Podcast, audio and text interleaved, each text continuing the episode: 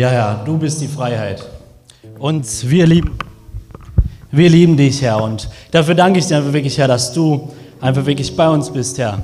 Dass du einfach wirklich, ja, willst, dass wir einfach wirklich dir begegnen, Herr. Und ich bitte dich einfach wirklich für den Gottesdienst, Herr, dass du einfach wirklich sprichst, dass du heute begegnest den Menschen, Herr. Amen. Herr, einen wunderschönen guten Morgen. Es ist schön, dass du heute hier bist. Es ist auch schön, wenn du heute online zugeschaltet hast. Ich glaube, das ist das Beste, was du zu Hause Sonntagmorgens machen kannst. Und natürlich ist es auch das Beste, wenn du auch natürlich hierher kommst. Das ist, glaube ich, das Beste, was man am Sonntag machen kann.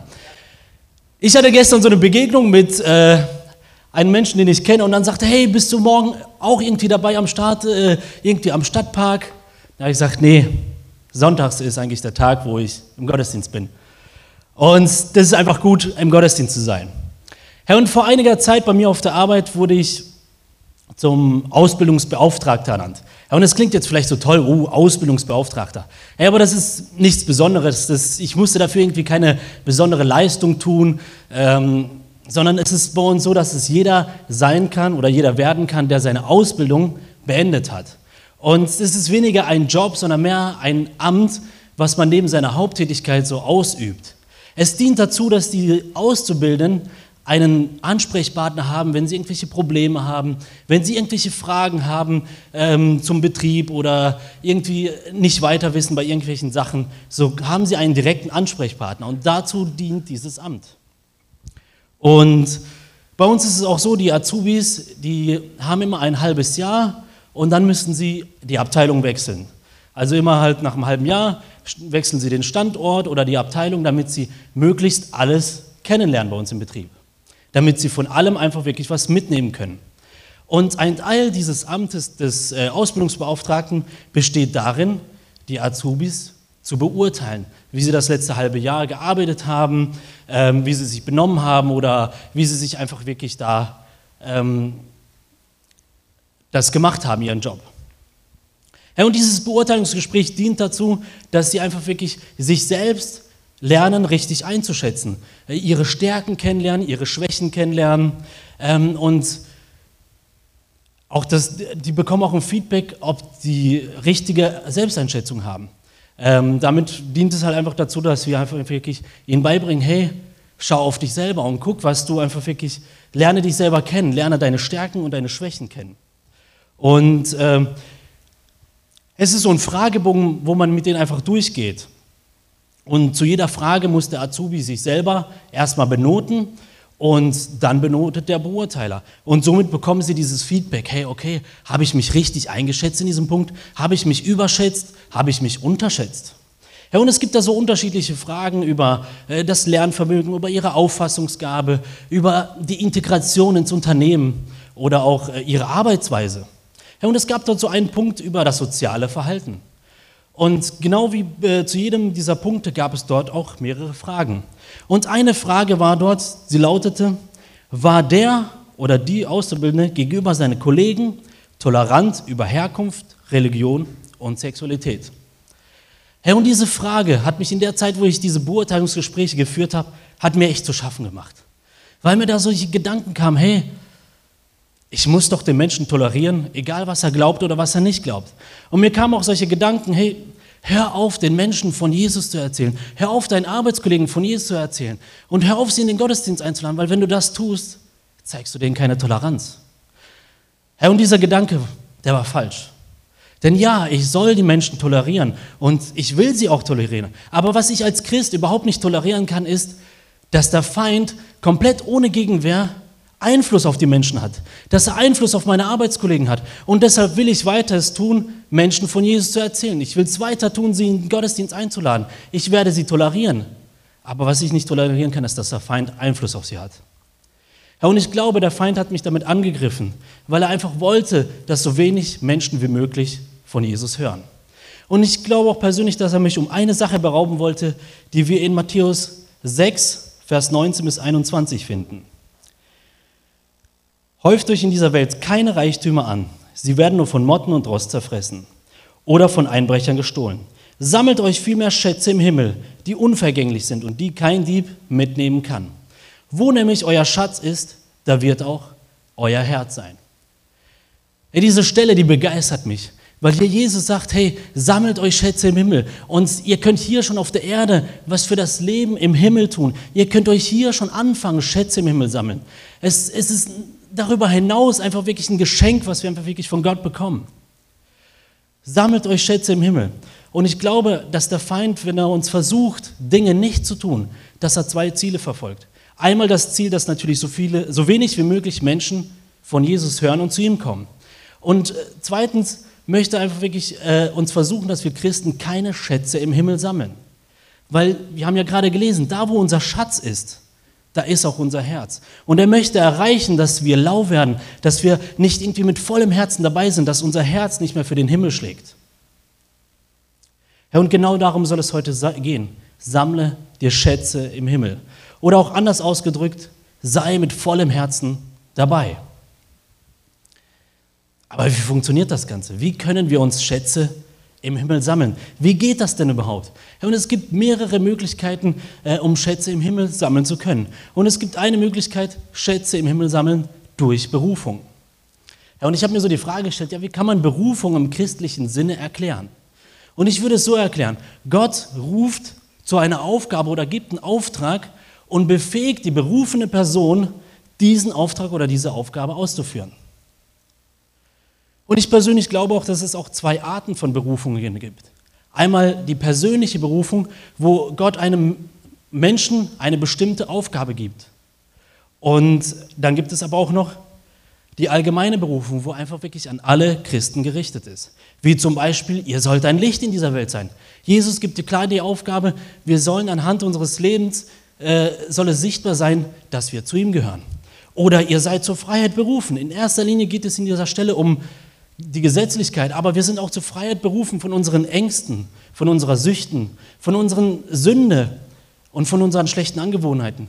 Wir sollen uns von all dem frei machen, uns das Geniale ist, dass er uns dazu befähigt. Wir sollen dieser Berufung, die Gott uns gibt, folgen und seine Befähigung annehmen. Sammle Schätze im Himmel. Und mein erster Punkt dazu ist, Folge der allgemeinen Berufung. Und ich habe jetzt natürlich noch nicht alle genannt, die es so gibt, aber auf zwei bestimmte möchte ich heute eingehen. Und die erste finden wir in Matthäus 28. Hier spricht Jesus zu, am Ende seiner Zeit hier auf der Erde zu seinen elf Jüngern. Judas war zu diesem Zeitpunkt schon nicht mehr da gewesen. Matthäus 28, Vers 16 bis 20. Die elf Jünger gingen nach Galiläa zu dem Berg, den Jesus ihnen genannt hatte. Als sie ihn dort sahen, fielen sie vor ihm nieder. Einige aber hatten Zweifel. Da ging Jesus auf seinen Jünger zu und sprach, ich habe von Gott alle Macht im Himmel und auf Erden erhalten. Deshalb geht hinaus in die ganze Welt und ruft allen Menschen dazu auf, meine Jünger zu werden. Tauft sie im Namen des Vaters, des Sohnes und des Heiligen Geistes. Lehrt sie, alles zu befolgen, was ich euch aufgetragen habe. Ihr dürft sicher sein, ich bin immer bei euch, bis das Ende dieser Welt gekommen ist. Herr Jesus gibt hier den Auftrag seinen Jüngern, geht hinaus und erzählt anderen Menschen von mir.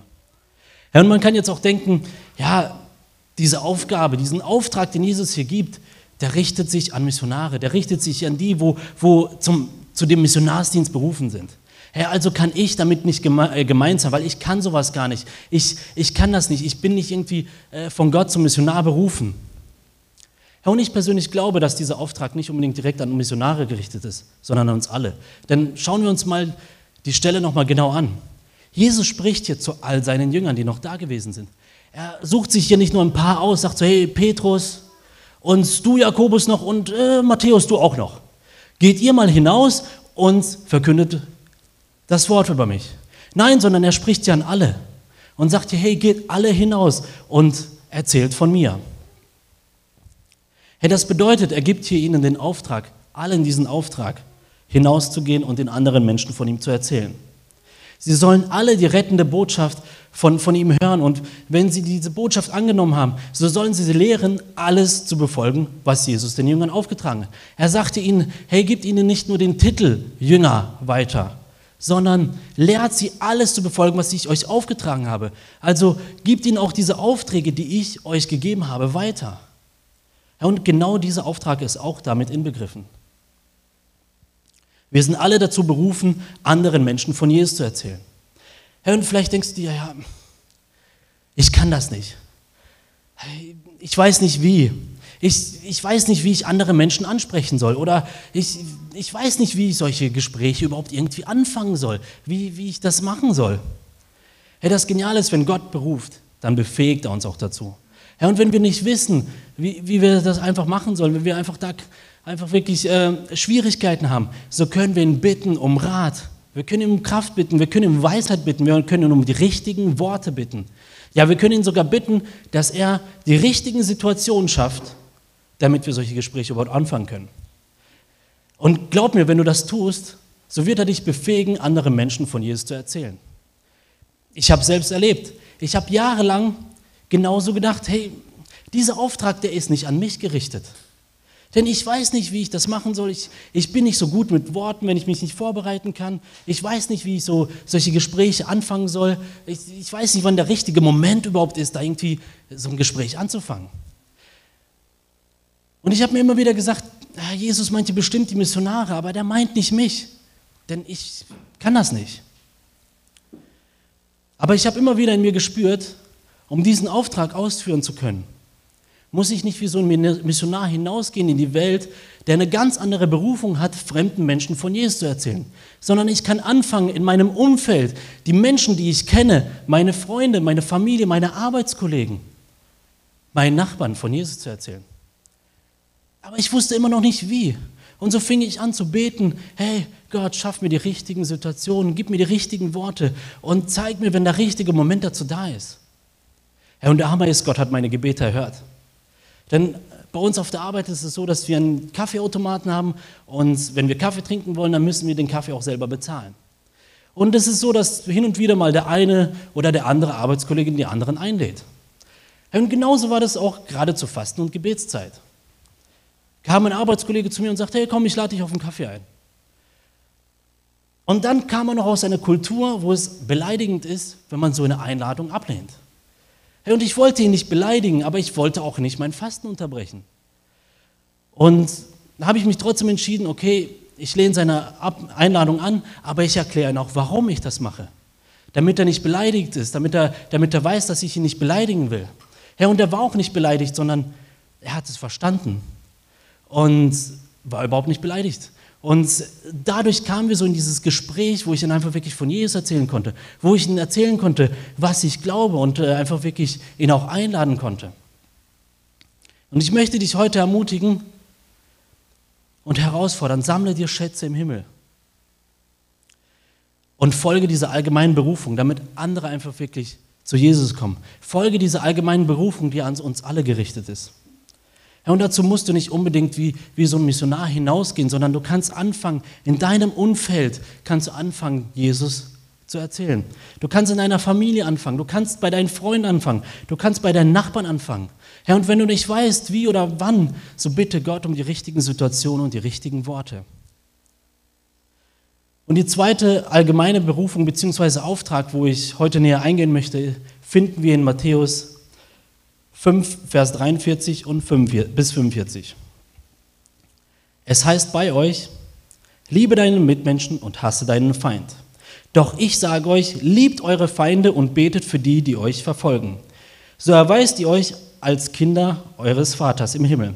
Denn er lässt seine Sonne für Böse wie für Gute aufgehen. Er lässt es regnen für Fromme und für Gottlose.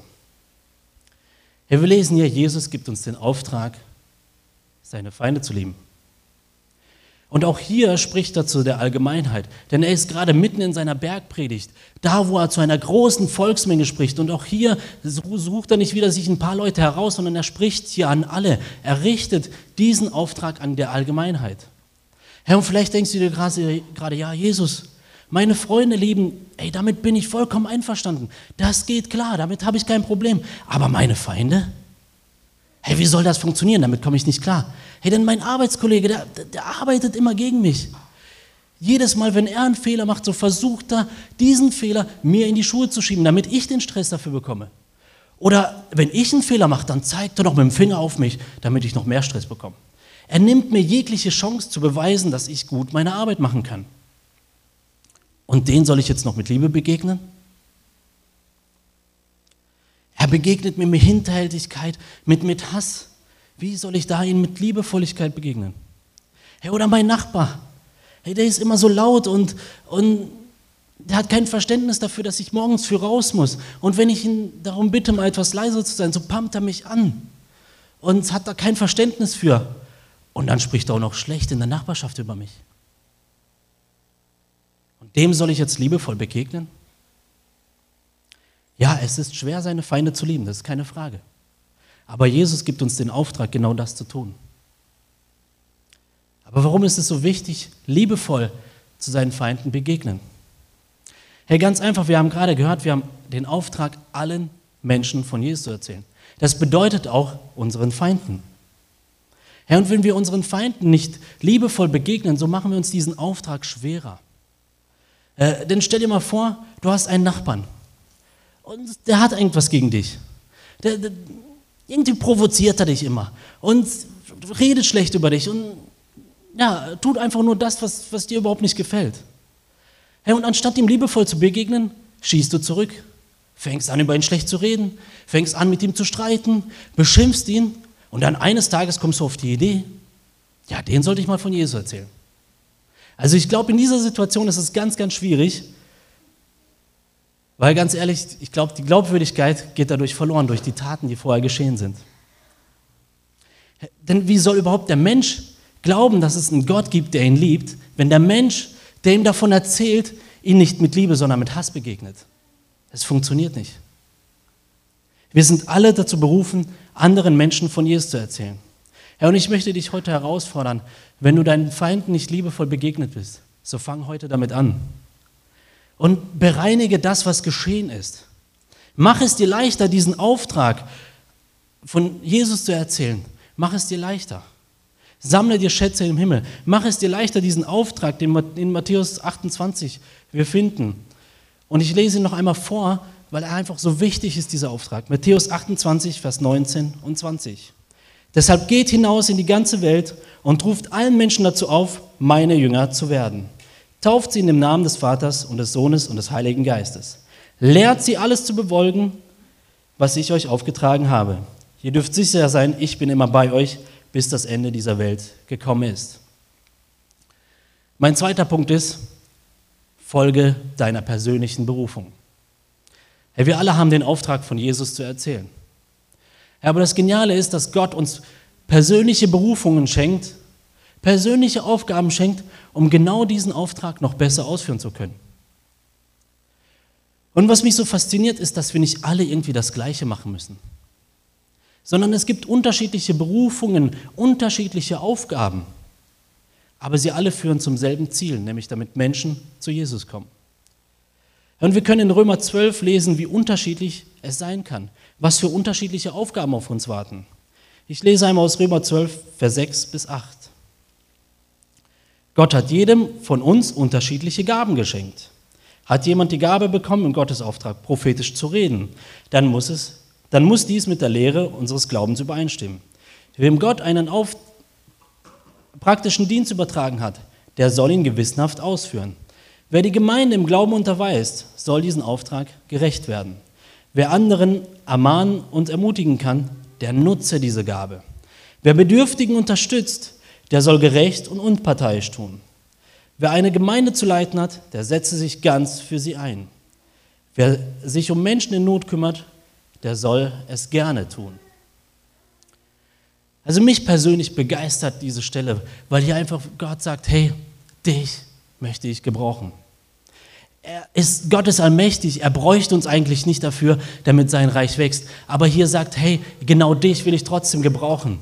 Und er gibt uns dafür unterschiedliche Gaben, unterschiedliche Berufungen, hey, unterschiedliche Aufgaben. Und das, was mich auch noch begeistert an dieser Stelle, ist, dass hier klar zu erkennen ist, dass Gott hier unterschiedlichen Menschen unterschiedliche Aufgaben gibt. Es ist so genial, dass nicht einer alles machen muss oder dass wir alle irgendwie überall mitspielen müssen. Nein, sondern Gott gibt uns unterschiedliche Aufgaben und befähigt uns, diese auch zu tun. Das ist persönliche Berufung. Und ich möchte dir heute sagen, hey, folge deiner persönlichen Berufung. Aber warum ist es so wichtig, seiner Berufung zu folgen? Und ich möchte es anhand eines Beispiels erklären. Und zwar vor kurzem habe ich mit meiner Frau einen Film angeschaut. Und in diesem Film geht es um eine echt komische und kaputte Gesellschaft, wo die Reichen alle an einem Ort leben. Und die nicht so reichen bis armen, ja, die leben, sind so in Gebiete aufgeteilt. Und äh, jedes Gebiet hat seine eigene Aufgabe. Und sie sollen diesen Zweck erfüllen und sollen arbeiten für die Reichen, die an dem einen Ort leben damit es denen noch besser geht. Und es gab vor einer Zeit dann mal einen Aufstand deswegen und die Reichen haben diesen Aufstand trotzdem gewonnen. Und damit sowas nicht mehr vorkommt und damit man immer daran erinnert wird, haben sie sogenannte Hungerspiele eingeführt, wo aus jedem Gebiet zwei immer ausgelost werden und sie bis auf den letzten Mann in der Arena kämpfen müssen. Eine echt komische Gesellschaft, oder? Ja, und ich finde es so genial, wie der Film es so gut zeigt, dass eine Handlung alles umdrehen kann. Denn in einer Szene, wo die Hauptfigur es anders macht als alle anderen vor ihr, startet sie einen Umschwung in dieser Gesellschaft. Und die Menschen fangen an, sich gegen dieses Unrecht aufzulehnen. Und man sieht auch in diesem gesamten Filmreihe, wie es dann einfach auch mehrere Prozesse braucht, um diesen Umschwung aufrechtzuerhalten, damit dieser Umschwung einfach wirklich da bleibt, damit einfach wirklich die Menschen am Ball bleiben und damit letztendlich die Gesellschaft wieder in Ordnung kommt. Ja, und genauso ist es auch bei uns Menschen, die es nicht, noch nicht kennen. Sie brauchen andere Menschen, die ihrer Berufung folgen, damit sie in ihnen diesen Umschwung starten. Ja, und manchmal reicht es auch mit einer Begegnung. Aber oftmals ist es so, dass es dann auch noch nach einer Begegnung noch viele weitere Prozesse braucht, damit letztendlich der Mensch zu Jesus kommt. Folge deiner Berufung, weil vielleicht bist du, äh, wenn du deiner Berufung folgst, startest du bei jemandem vielleicht diesen Umschwung. Weil du vielleicht ähm, Menschen ansprichst, weil du vielleicht Menschen in Not hilfst, weil du äh, vielleicht prophetische Worte hast oder weil du vielleicht auf deiner liebenvollen Art und Weise neue Menschen aufnimmst.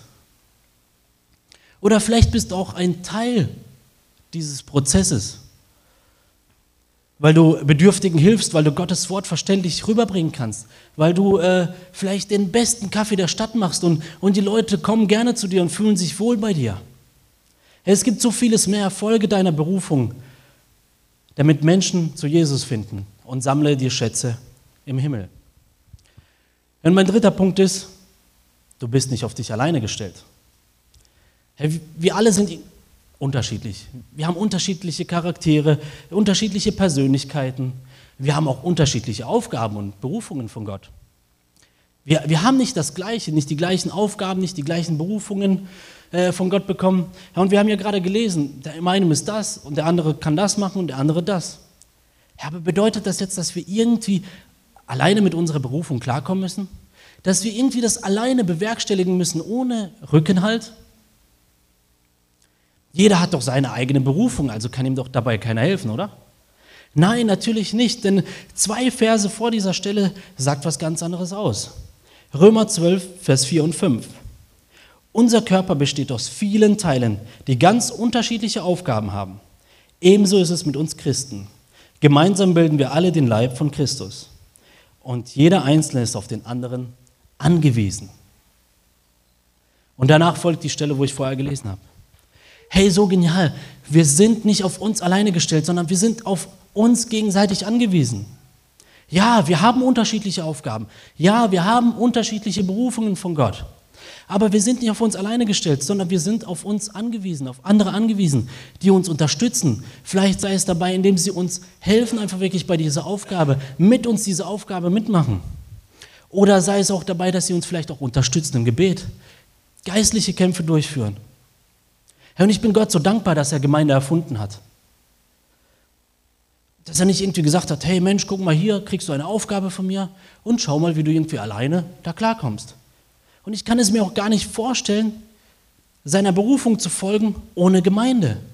Ohne Gemeinde wäre ich nicht an dem Punkt, wo ich heute bin, weil ich keine Menschen hätte, die zu mir stehen, weil ich keine Menschen hätte, die mich unterstützen, weil ich keine Menschen hätte, die ich um Rat fragen kann, weil sie einfach wirklich einen anderen Erfahrungsschatz haben. wo mich fördern, wo mich auch ab und zu mal herausfordern. Ohne Gemeinde seiner Berufung zu folgen, ist nicht leicht. Ja, und vielleicht denkst du dir, ja Gott, du hast mir eine Aufgabe gegeben. Ja, und ich soll ihr auch folgen, aber auf andere Menschen hm, kann ich mich nicht so ganz einlassen. Ich mach's lieber alleine. Wir sind ja auch alle irgendwie unterschiedlich und, und hey, das kann doch alles gar nicht passen. Hey, boah, denn letztens, der eine hat mich so doof angeguckt. Hey, oder der hat schon wieder was Unpassendes gesagt. Oder oh, unsere Interessen, die unterscheiden sich doch so komplett. Wie soll das alles funktionieren? Oder ich weiß nicht, was ich in einer Gemeinde soll. Ich bin ein Mensch, der gerne für mich alleine ist. Der, der, der es nicht mag, einfach wirklich in anderen zusammen zu sein, sondern ich bin lieber für mich alleine. Boah, Gemeinde kann doch nicht funktionieren bei so unterschiedlichen Menschen. Hey, wenn du in den Baumarkt gehst, um dir Glühbirnen für deine Lampen zu kaufen, Glaub mir, du wirst verzweifeln, wie viele unterschiedliche Glühbirnen es gibt. Da gibt es runde, da gibt es eierförmige, da gibt es eckige, da gibt es spitze, da gibt es lange, kurze. Dann haben sie auch noch unterschiedliche Anschlüsse. Ja, dann gibt es auch noch die herkömmliche Glühbirne, die Halogen, die LED. Ja, und dann auch noch die Wärme und die Kälte des Lichts. Äh, finde da mal überhaupt irgendwie eine passende Glühbirne für dich. Hey, und so viele unterschiedliche Gebühren, aber sie haben alle ein und dasselbe Ziel, nämlich uns Licht zu geben. Hey, und genauso ist es auch bei, bei uns als Gemeinde. Wir sind alle unterschiedlich, aber wir haben alle ein und dasselbe Ziel, nämlich Licht zu bringen in dieser Welt. Licht, das von Gott kommt. aber ich fühle mich momentan nicht so für Gemeinde. Irgendwie fühle ich mich nicht so in der Verfassung, in den Gottesdienst zu kommen. Irgendwie fühle ich mich nicht in so einer Verfassung für Kleingruppe, für, für Gemeinschaft mit anderen. Hey, mir geht es gerade nicht so gut, weil ich irgendwie allein sein möchte. Ich brauche eine Pause, damit ich wieder zu Kräften kommen kann, damit ich wieder mich ausrüsten kann. Hey, gerade dann erst recht. In Epheser 4, Vers 11 und 12 steht, und so hat Christus denn auch seine Gemeinde beschenkt. Er hat ihnen Aposteln gegeben, die Propheten und die Verkündiger der rettenden Botschaft, genauso wie die Hirten und Lehrer, welche die Gemeinde leiten und im Glauben unterweisen. Sie alle sollen, sie, sollen die Christen für ihren Dienst ausrüsten, damit die Gemeinde, der Leib von Christus, aufgebaut und vollendet wird.